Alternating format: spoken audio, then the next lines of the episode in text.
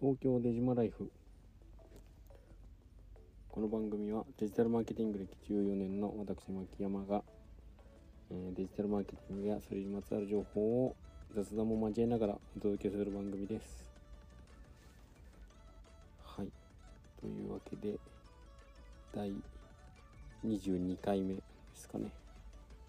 えーやっていきたいと思います。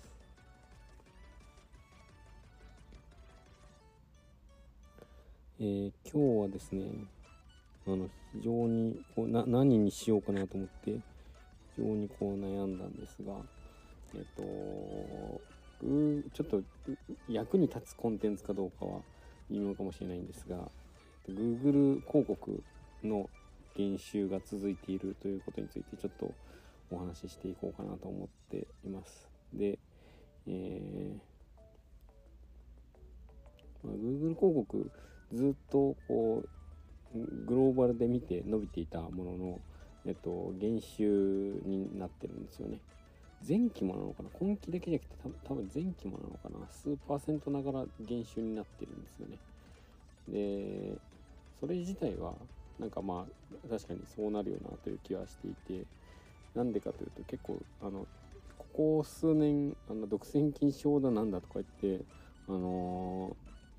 そんなにこう検索で収益を上げてると犯罪だぞみたいなそういう法律を犯してるぞみたいな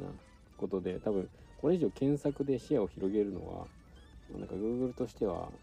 まああんまり得策じゃなかったりするわけですよね。その分儲けた分罰金で取れたりするのであの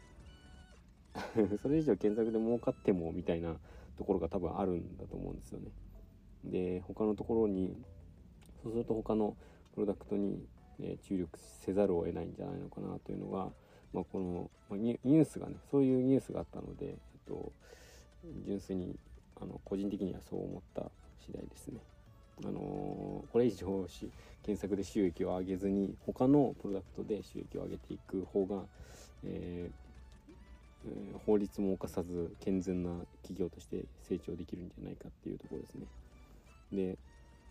クラウド系はあの黒字化しているようなので、まあ、そっち側でどんどん売り上げを伸ばすっていうのがまず Google さんとしては、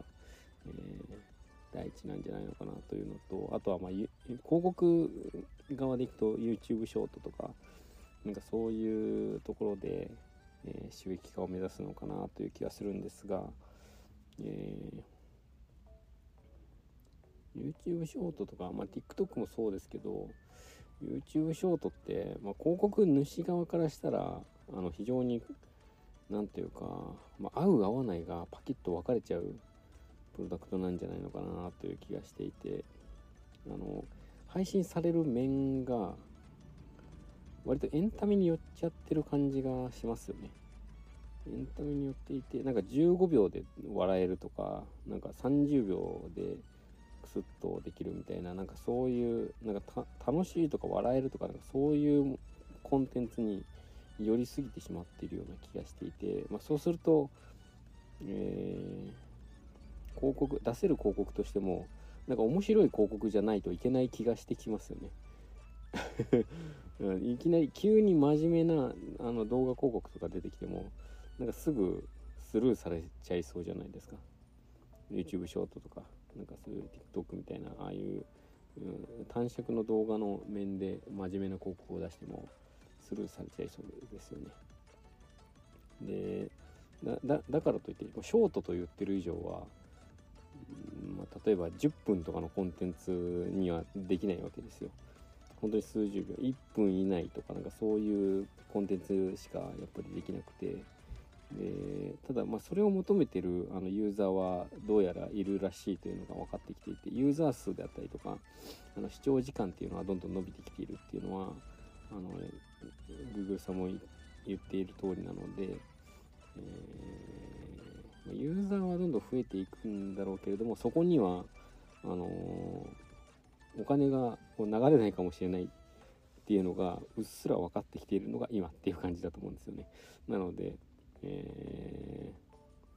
非常に Google さんとしてもあの悩ましいところなんじゃないかなと思ってます。あの YouTube ショートに関しては。で AI 系でいくと AI 系は本当に Google バードですかねバードですかね Google って名前つかないの？冠がつかないのかな？バードっていう